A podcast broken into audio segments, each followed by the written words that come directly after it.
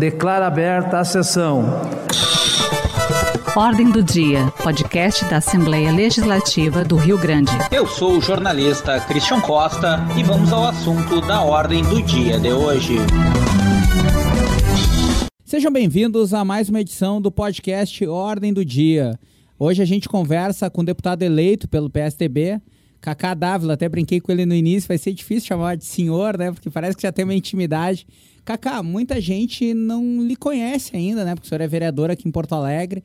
Fala pra gente um pouquinho quem é o Cacá Dávila, que fez 26.766 votos e foi um dos eleitos, um dos cinco eleitos pelo PSDB aqui para o Parlamento Gaúcho. Seja bem-vindo à Assembleia Legislativa. Poxa, primeiramente, muito obrigado. É a realização de um sonho.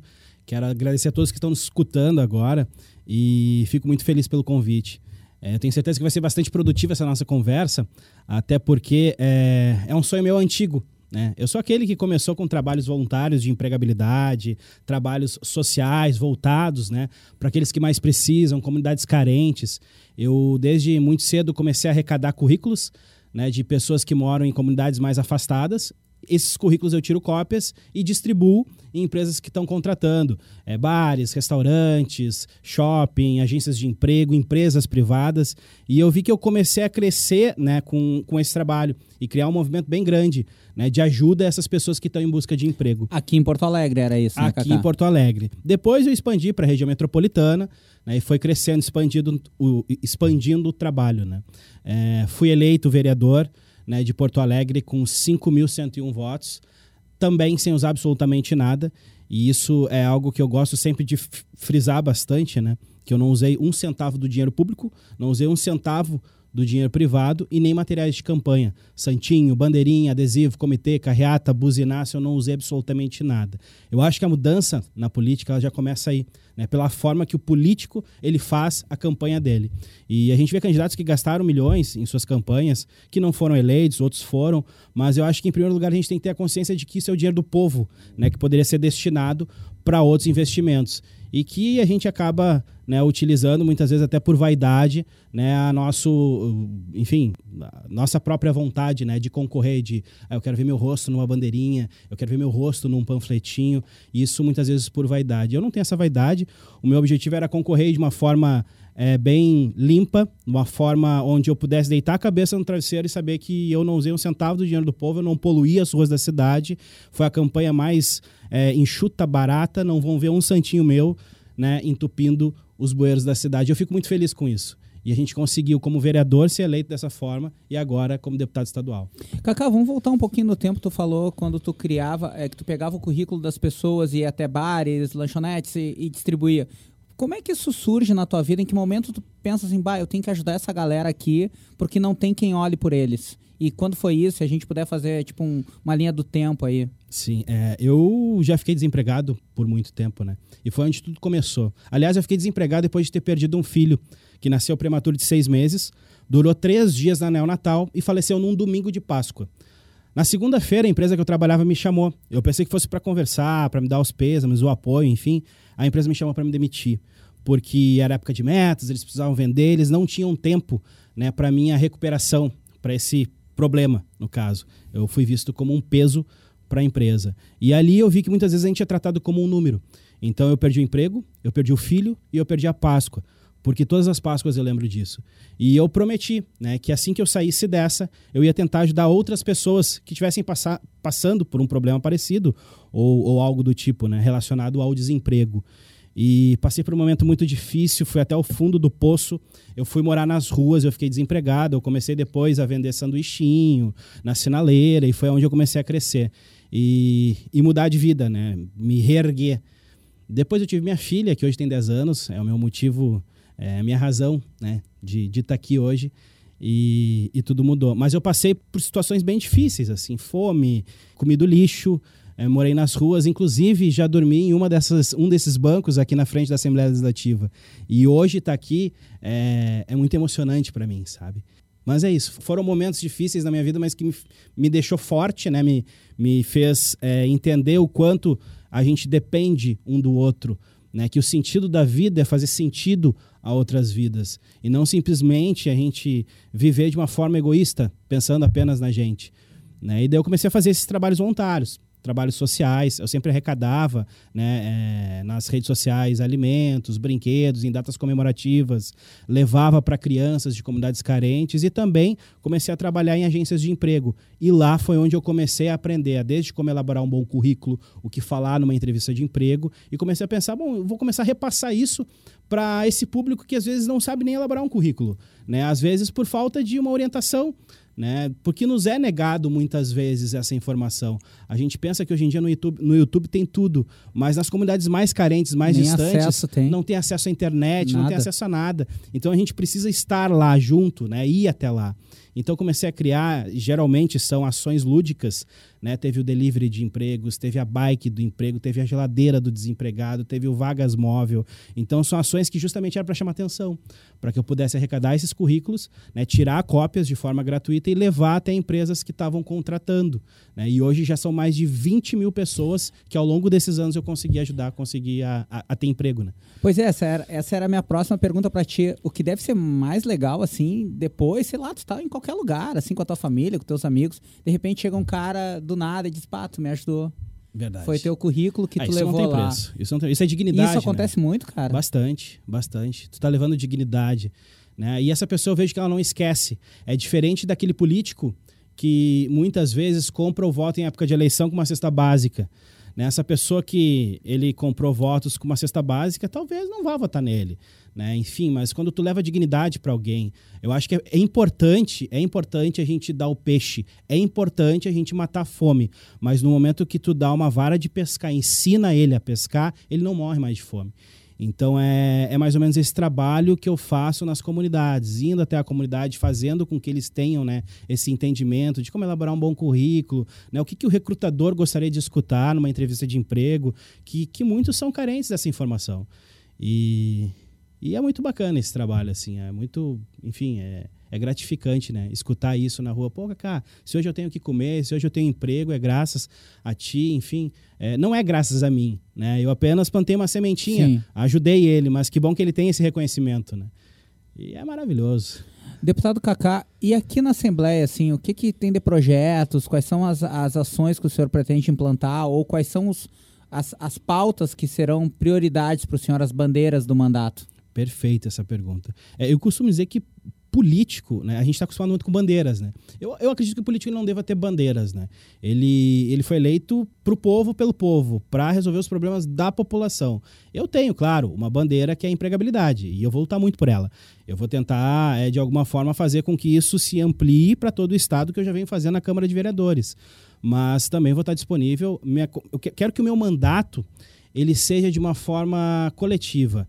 Eu quero que as pessoas participem mais da política, né? que, que desmistifique isso de que o político ele é celebridade. Não é celebridade. O político não precisa estar de terno e gravata. Ele precisa ter palavra, ter caráter ter boa vontade. Então eu quero que as, que as pessoas venham mais para cá, participem mais. né? Entendam que patrão é o povo, o político é o empregado. E o povo precisa aprender a ser patrão. O povo precisa aprender a cobrar, a estar aqui presente, a participar. Então eu quero justamente isso, é entender quais são as necessidades de cada cidade, o que eu posso fazer para melhorar, né? E juntos a gente construir um bom mandato. Então dá para dizer, deputado Kaká, que a- as portas do gabinete do senhor vão estar abertas para demandas da população. Mas com certeza não vou nem fechar, vai estar sempre aberta para todo mundo. Qualquer pessoa, não precisa nem de convite, eu costumo dizer. É só entrar. Aqui é a casa do povo. Né? Quem paga meu salário, quem paga essa cadeira que eu estou sentado agora, o microfone que a gente está falando é o povo. Nada é nosso, né? tudo é do povo.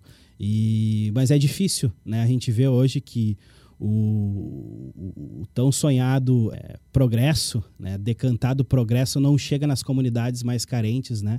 aqueles que mais necessitam, aqueles que pagam o nosso salário, e muitas vezes eles não participam. E eu quero fazer com que o povo volte a acreditar na política, volte a participar mais da política e a gente possa construir juntos, né? É, todas essas políticas públicas que faltam, e faltam muitas políticas públicas. Se o senhor pudesse exemplificar algumas políticas públicas que o senhor gostaria de trabalhar aqui na Assembleia. Eu acho que a parte social, empregabilidade, é, essa bandeira do empoderamento feminino, eu vejo muito, muitas reclamações. A mulher, por exemplo, que sofre violência doméstica, né, ela às vezes ela fica durante anos num relacionamento abusivo e depois o, ela resolve tomar um novo rumo na vida dela.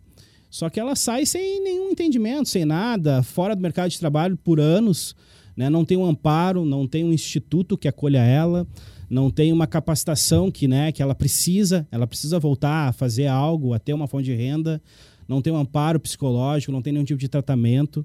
Assim, eu vejo também é, os moradores de rua. Nossa, é, é, muito mais do que tinha há cinco anos atrás. É, triplicou o número de moradores de rua, é uma coisa absurda. E, a gente não vê nenhum tipo de política para isso. É, políticas públicas, né, que dê esse amparo para eles, não vejo nada. Eu, eu sinceramente, não vejo mudança. Né? De, de muitos anos para cá, eu acho que continua não igual, eu acho que continua pior. Eu acho que a gente podia é, pensar, começar a pensar, né, principalmente nesses que mais necessitam, que hoje são vistos como invisíveis e que não tem nada. O senhor que tem essa vivência, né, né é, que teve essa vivência nas ruas, que também de desemprego e tal, o senhor acha que às vezes a, a política fica um pouco distante de, dessa vida real? Não os políticos em si, mas a política, ela, ela fala de coisas tão abrangentes e esquece um pouco desse micro, micro universo aí que às vezes estão os problemas reais. Totalmente. Totalmente. Eu vejo pela Câmara de Vereadores. Um vereador ele ganha de verba de gabinete 17.800. Eu acho um absurdo. Eu abri mão desde o primeiro dia que eu pisei lá. Eu não quero esse valor. Porque eu acho isso desnecessário. Não é, não é proibido, mas eu acho que é imoral. Porque enquanto que um professor não tem um giz para escrever num quadro, um aluno não tem uma cadeira para sentar numa sala de aula, é, eu vou ter 17.800 por capricho para o meu gabinete, para gastar com caneta, lápis, borracha, café, eu acho isso imoral. Eu acho isso errado. Eu acho que o exemplo já começa aí. Né? A gente começar a pensar quais são as prioridades que a gente realmente, de fato, né, precisa é, atender. É, então, é, acho que a mudança ela já começa nesses pequenos detalhes, como foi o caso da, da, da eleição, de ter concorrido dessa forma. Muitos riram de mim. Mas esse cara não vai chegar a lugar nenhum. Tu vai chegar onde sem usar nada? Não tem como. E, e a gente está aqui hoje prova disso, de que é possível fazer uma política diferente, sem usar o dinheiro do povo, sem torrar o dinheiro do povo, sem usar, sem poluir as ruas da cidade, os bueiros da cidade com santinho, bandeirinha, encher as ruas de, de sabe, de, de materiais que, que, ao meu ver, não servem para nada. E como é que foi possível, deputado? Foi bem difícil, foi bem difícil. É, eu tenho uma rede social que eu diria até consideravelmente forte, mas é, a gente sabe que o Facebook, em época de eleição, eles, eles travam o engajamento justamente para que tu possa patrocinar. E nem isso eu fiz. E a minha equipe diz, mas tu é doido, Cacá, tu precisa patrocinar justamente para que possa ter um alcance maior. E eu, em momento algum, patrocinei. Eu fui no engajamento totalmente orgânico mesmo. Eu vi que o número de curtidas, de compartilhamentos diminuíram, mas eu queria que fosse dessa forma. Porque se não for para ser assim, eu não quero. E é o meu jeito de pensar. Né? Eu não, não quero votos a qualquer preço, a, a, a qualquer custo. Eu acho que a gente tem que ter princípios. Né? Então eu concorri dessa forma, sabendo dos riscos, né? sabendo que eu já tinha uma, ainda tenho esse mandato na Câmara de Vereadores, poderia investir, poderia ter a rua cheia de santinho meu, lindo, bonito, maravilhoso, com a minha fotinho, mas eu optei por ser uma coisa verdadeira e principalmente conversando com a comunidade, indo até a comunidade, indo até as paradas de ônibus, conversando com o povo, mostrando, acha certo isso? Cada panfletinho desse é um azeite a menos na tua mesa, é, uma, é um saco de arroz, feijão a menos na tua casa. Então eu fiz com que a minha campanha fosse uma forma de protesto também, para que as pessoas pudessem entender né, como funciona a política desde o momento em que se faz é, campanha. E, e dessa forma simples, que alguns chamam até de uma forma franciscana, deu certo. Então é conversando. É mais trabalhoso? É mais trabalhoso. Mas eu via poucos candidatos na rua conversando com as pessoas. E eu acho que é aí que está a diferença. O candidato ele precisa ir para a rua, conversar. Não só em época de eleição.